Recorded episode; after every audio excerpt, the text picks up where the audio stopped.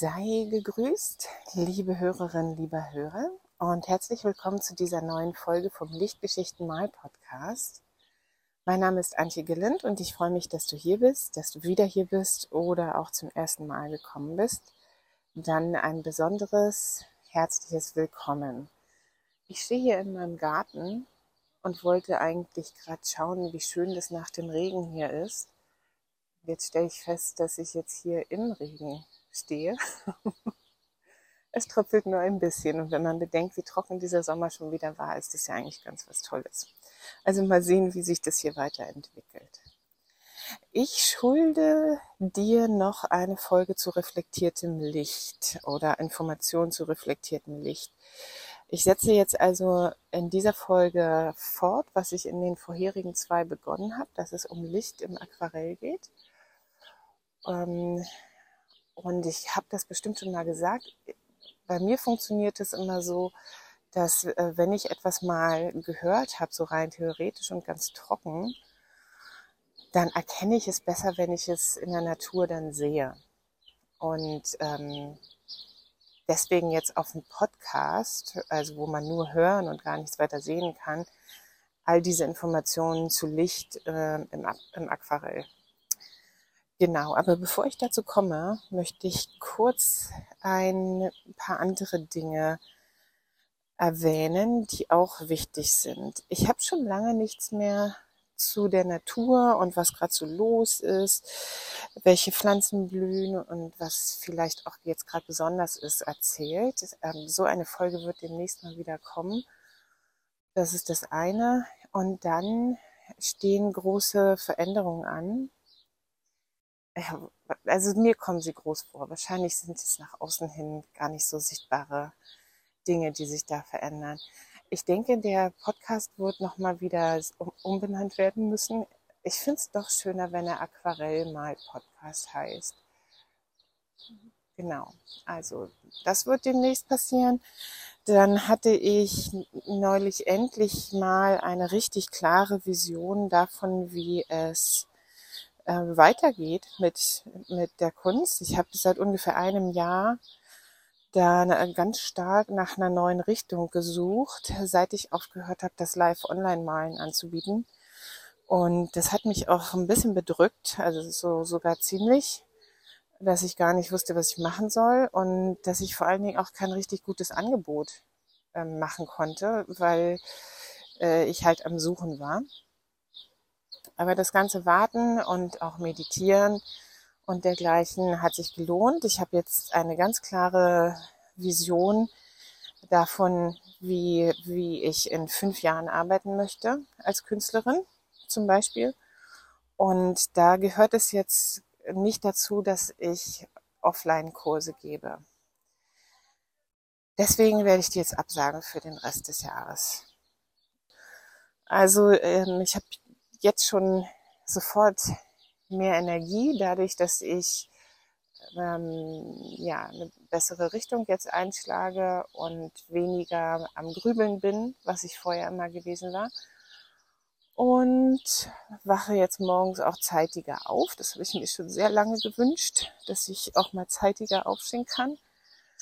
Naja gut, also ich wache zeitiger auf und dann liege ich im Bett und denke schon so ein bisschen über den Tag nach. Das mit dem Aufstehen, das ist jetzt der nächste Schritt.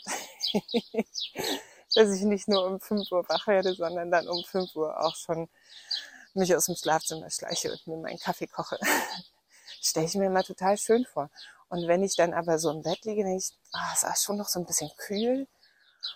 Ah, ich weiß nicht. Und irgendwie, naja. Gemach, Gemach. Genau. Und ähm, für alle diejenigen, die sich vorgefreut hat, mit mir eine Malwanderung dieses Jahr zu machen, ähm, tut es mir wirklich leid. Ich, ich denke, es läuft darauf hinaus, dass wir uns schon alle mal verabreden können, um wandern zu gehen, weil das will ich nach wie vor machen. Aber ich kann mich nicht in fünf kleine Teilchen teilen, die und, und jedes Teilchen ähm, ist für, äh, steht für ein anderes Angebot in der Kunstwelt ein. Weißt du, das gehört zu, zu allem, was ich erreichen möchte, gehört auch immer das darüber sprechen, das drüber erzählen, das Bilder zeigen und das äh, letztlich auch Werbung schalten. Ich denke mal, wenn ich mh, da sehr klar und aus dem Herzen heraus mich für eine Sache entscheide, dann ist es viel leichter, da auch in Erscheinung zu treten. Genau. Das habe ich dir, also da habe ich dich jetzt mal mit hinter die Kulissen genommen. Das hat mich auch echt total bedrückt. Also ich musste das jetzt wirklich lange aushalten, so dieses, dieses Gefühl, ähm, nichts bringen zu können, nicht so richtig zu wissen, wo es hingeht. Und jetzt muss ich natürlich damit leben, dass ich diese Kurse, die ich angekündigt habe, absage. Aber die sind ja lokal vor Ort. Und das sind ja Leute, die hier im Norden wohnen, die sich dafür interessieren und die ich größtenteils vielleicht auch schon kenne. Und wenn du auch im Norden wohnst und mit mir wandern gehen und malen gehen wolltest und wir kennen uns noch nicht, dann schreib mich einfach an, dann lernen wir uns kennen und treffen uns einfach mal so, auch mit anderen zusammen und gehen malen. Also das finde ich natürlich nach wie vor richtig, richtig toll. So sieht es aus. Also, dann kommen wir mal zu reflektiertem Licht. Also dieses Ding mit dem reflektierten Licht ähm, war ja etwas, was ich vergessen hatte zu erwähnen, als es um Schatten ging.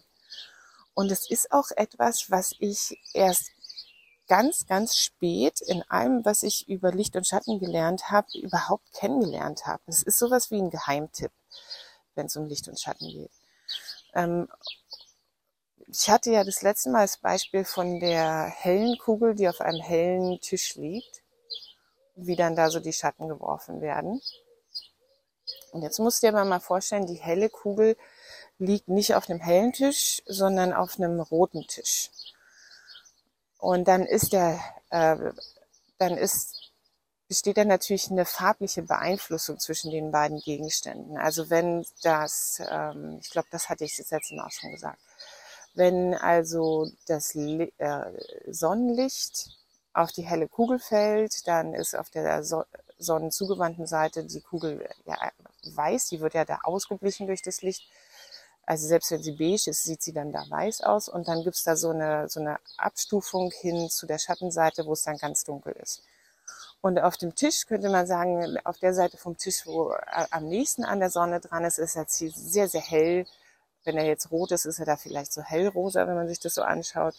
Und dann wird er, äh, je weiter es von der äh, Lichtquelle weggeht, wird er mehr so, ähm, also farbintensiver. Und natürlich geht es nicht in den Schatten rein, wenn, solange der Tisch immer noch im Licht ist. Und dieser gesamte Tisch, der dort also das Sonnenlicht ähm, empfängt, wirft es als farbiges rotes Licht zurück an die umgebenden Gegenstände. Also die Kugel, die dort auf dem Tisch liegt, die hat ja dann die dunkle Schattenseite und wirft da ihren Schlagschatten auf den roten Tisch. Und auf der Schattenseite von der Kugel, ähm, da ist es nicht nur dunkel, da gibt es immer auch einen kleinen Lichtpunkt. Also äh, nicht ein Lichtpunkt, jetzt nicht wie so ein Highlight. Auf gar keinen Fall gleich ähm, an eine weiße Tube Gouache denken, das ist das falsche Bild. Ähm, Im Schatten ist ein etwas hellerer Bereich, der, den gibt es also auf einer Kugel zumindest immer, und der ergibt sich daraus, dass die äh, Umgebung Licht zurückreflektiert, auch in den Schatten hinein. Und ähm, dieser Punkt auf der weißen Kugel ist dann eben nicht hellgrau, während um diesen Punkt herum alles ein bisschen dunkler ist, sondern er ist ein bisschen rötlich. Das, weil es rötliches Licht vom Tisch im Prinzip ist. Und das ist etwas, äh, das kannst du sehr gut beobachten, wenn du intensiv getönte Gegenstände ähm, gruppierst zu einem Stillleben und eine ziemlich intensive Lichtquelle hast. Also Stillleben sind überhaupt das, äh, das sine qua non, also äh, das aller, aller, allerbeste, wenn du ähm, Licht studieren möchtest, Licht und Schatten. Und da kann ich dir empfehlen, dir eine Stillleben-Box zu bauen. Eine, oh, oder ein Spatz verfolgt mich in meinem Garten. Ich glaube, er hofft, dass ich ihm was zu fressen gebe. Also eine Stilllebenbox äh, kann man, kann man sehr leicht zu Hause bauen. Dafür braucht man einen, einen Versandkarton oder Umzugskarton ist wahrscheinlich schon zu groß. Und eine Lampe. Genau. Also, ähm, und ähm, das geht nämlich so. Also du hast, du nimmst dir einen Karton, sagen wir mal, es ist kein Umzugskarton, sondern nur halb so groß und entfernst erstmal oben die ähm, Klappen, womit du den Karton verschließen kannst. Und dann entfernst du, äh, schneidest du aus einer der großen Seiten ähm, ganz viel Pappe raus, also ein ganz, ganz großes Fenster und lässt nur so kleine äh, Streben stehen. Wir wollen ja die Stabilität von dem Karton erhalten. Und auf einer der kleinen Seiten auch. Somit hast du einen äh, Karton, der, der noch als Karton Bestand hat. Also die Struktur ist noch stabil, aber du kannst von zwei Seiten eine Lichtquelle reinscheinen lassen. Und der nächste Schritt, um jetzt Licht und Schatten und Farbe, um also all diese Zusammenhänge mit dem reflektierten Licht äh, dir mal anzugucken und zu studieren, ist dann, dass du verschiedenfarbige Papiere hast. Kannst du auch in der Drogerie, in so einem äh, in der Schreibwarenecke so einen kleinen Block mitnehmen, wo so ein paar Bastelpapiere drin sind, so Tonwertpapiere. Und dann kannst du ja mal gucken, worauf du Lust hast. Dann würdest du ähm, einfarbiges Papier auf den, ähm, auf den Untergrund legen und eins äh, auf die intakte Seite reinstellen und eins auf die kleine Seite reinstellen. Und dann legst du da deinen Gegenstand rein. Also ja, man kann mit einem anfangen sagen wir mal, du hast jetzt ein rotes Papier auf dem Untergrund liegen und ein blaues oder hellblaues hinten stehen. Und damit es nicht so kompliziert ist, hast du an, an beiden Seiten blaue Papiere. Und dann legst du dann eine Zitrone rein, um die Zitrone zu malen. Das ist sehr schön. Du positionierst dann deine Lampe so, dass du eine ganz klar definierte Lichtseite hast und dann schaust du, ob dir das gefällt, so wie der Schatten fällt. Und wenn nicht, dann veränderst du die Lage der Zitrone oder äh, die Position der Lampe. Und dann kannst du dir das mal genau angucken, wie ähm, die Farben der, von den Papieren auf der Zitrone landen.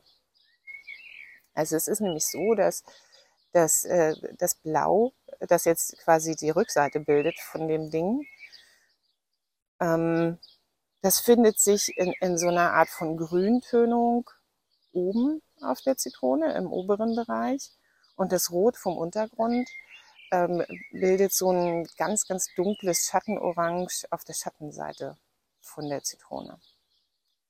Das habe ich tatsächlich mal einen Monat lang durchexerziert mit meinen Malgruppen damals. Und da haben wir ganz konzentriert äh, uns mit, mit Lichtschatten und, Schatten und Farben beschäftigt. Und ähm, mit so einem Aufbau kannst du das, äh, kannst du dich an das Thema reflektiertes Licht im Schatten sehr, sehr gut herantasten. Wenn du in der Landschaft unterwegs bist, siehst du es aber auch. Also es ist zum Beispiel so, dass ähm, hm, was war das Beispiel, das ich vorbereitet hatte? Das habe ich bei James Gurney in seinem Buch gesehen, Color and Light. Und zwar, äh, genau, ähm, in der Architektur. Also wenn du ein, ein sehr schönes, kräftiges Sonnenlicht hast, äh, jetzt nicht an der Mitte des Tages, da bleicht es ja mal alles aus, morgens oder abends, ähm, auf weißen Gebäuden, wo auch die Wege sehr hell sind, dann ähm, reflektieren die, die Schatten, die dann eher so blau-violett sind. Das hatte ich ja letztes Mal erklärt, warum Schatten dann eben diese Farben haben. Die reflektieren dann auch auf die Sonnenseiten der äh, Ge Gebäude zum Teil eine kleine ähm, Violettfärbung oder Blaufärbung. Oder wenn du eine Wiese hast, die, ähm, so wie jetzt gerade unsere Wiesen sind, eher so vertrocknet. Also hast du da so ein ähm, orange-gelbton oder Neapelgelb schon fast. Dann wäre eine weiße Hauswand, die gleich daneben steht, eben auch nicht direkt nur weiß, sondern ähm, da findet sich dann ein Teil dieses reflektierten Lichtes in dem Weiß wieder und es, es ist dann halt so Eierschalenfarben. Ne? Also es ist, ähm, das bringt mich jetzt zu dem Punkt, den ich bisher, glaube ich, noch gar nicht gemacht habe, der aber ganz, ganz wichtig ist in Aquarell, realistischen Aquarell. Und das ist, dass das farblich und auch von der Art und Weise, wie es gemalt wird, die Gegenstände in einem Bild zusammenhängen sollten. Und das ist halt das, das, das Feine, wenn, wenn du diese Beziehung von Licht und Schatten und so kennst, dann, dann weißt du, dass es da eine Beziehung gibt. Also dass zum Beispiel der, der, der Untergrund sich farblich in den Gegenständen wiederfindet, weil das Licht da rein reflektiert. Und dann heißt es für dich, während du malst, aber auch, dass du ähm, vielleicht durchs nasse Nass malen oder ähm, auf anderem Weg eine, eine Möglichkeit finden kannst, die Gegenstände auch gleich ähm, zusammen zu behandeln, also die, die Farbe gleich in alle Dinge reinzubringen. Und also quasi gar nicht das als ähm, alles als äh, losgelöste Entitäten betrachtest. Also hier ist der Gegenstand zu Ende, da haben wir jetzt eine harte Kante und da fängt der nächste an, sondern dass du vielleicht viel mehr anfängst zu gucken, wo ist denn hier eine Farbbeziehung beendet oder ähm, wo ist die große Schattenform, die nicht nur den einen Schatten beinhaltet, sondern in das an, äh, von dem einen Gegenstand, sondern auf den anderen Gegenstand auch noch mit draufhält, wo ist die eigentlich zu Ende? Und dass du dann viel mehr so ähm, auch mal mit einem Auge zugekniffen dir dein Motiv anschaust, wenn du in der Landschaft bist oder zu Hause am Küchentisch sitzt und da so ein Alltagsstillleben entdeckst dass du eher so, so schaust, was hängt hier wirklich zusammen, was kann ich hier zusammen malen und äh, wo brauche ich aber eine Trennung, weil es ansonsten gestalterisch einfach auch nicht attraktiv ist. Genau. Das war jetzt äh, quasi der, das Geheimnis mit dem reflektierten Licht.